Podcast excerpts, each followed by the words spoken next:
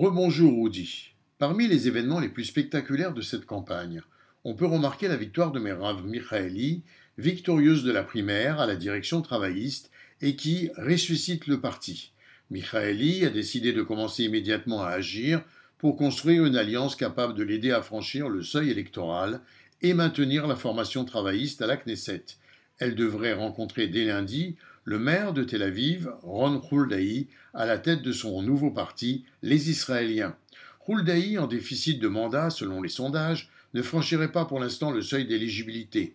Il a déclaré qu'il entamerait bientôt des discussions avec Mikhaeli pour construire un bloc de centre-gauche. Nous nous unirons pour vaincre Netanyahou et apporter des changements à l'État d'Israël. C'est ce que le public attend de nous, a conclu Huldaï.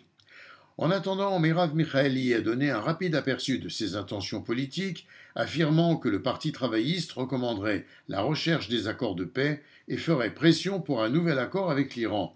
Au centre-gauche toujours, Yair Lapid maintiendrait ses 14 sièges selon un sondage, mais sans vraiment progresser. Benny Gantz s'affiche comme un cas particulier. Après la démission de nombre des ministres de bleu-blanc, Gantz s'accroche et se refuse à quitter la vie politique. Il s'impose dans le gouvernement de transition conduit par Netanyahou. Cette détermination obstinée de Gantz entend sauver le parti bleu-blanc du risque de ne pas franchir la ligne d'éligibilité. Gantz oppose également un optimisme sans faille à ceux qui veulent le rayer du paysage politique, comme Yair Lapid et Huldaï notamment, prêts à une alliance avec Bleu-Blanc, mais qui précisent sans Gantz. À droite, Guy Sarr ne ménage aucun effort pour gagner. Il a engagé une équipe de conseillers américains qui travaillaient pour des républicains opposés au président sortant Donald Trump. Les échanges se font via une vidéoconférence, affirme une de ses porte-paroles.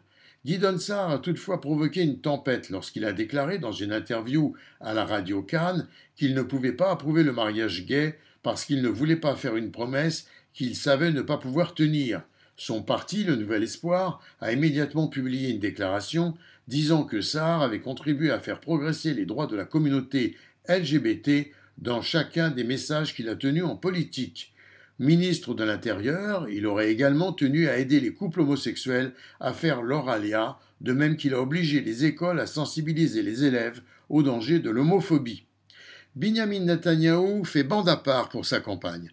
Il ne travaille qu'avec des professionnels, notamment américains se passant de ses ministres, ce que révèle une source du Likoud qui précise qu'aucun ministre n'était invité à se joindre à la campagne électorale du parti et que les directeurs de campagne professionnels ne veulent pas travailler avec les ministres.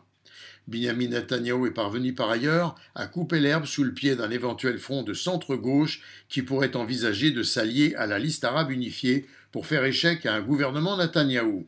Pour cela, le Premier ministre s'est rendu dans des grandes villes arabes israéliennes, dont Nazareth et Oum el-Fachem, pour tenter de mobiliser les électeurs arabes en faveur du Likoud, non sans résultat. Il serait parvenu en effet à ajouter deux mandats au Likoud selon un sondage.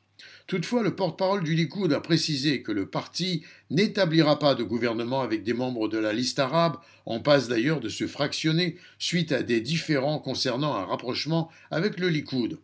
Enfin, le combat tant attendu par le Likoud sur sa droite, venant de Guidon Sar et Naftali Bennett, paraît compromis. Les chances d'une fusion entre les deux plus grands partis de droite anti-Netanyahou s'éloigneraient en effet, Bennett affirmant que Netanyahou devrait être remplacé, mais n'excluant plus de ne pas rejoindre un gouvernement dirigé par Netanyahou.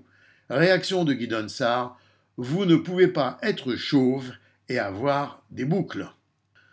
Gérard Benamou de Tel Aviv pour RCJ. Shabbat Shalom.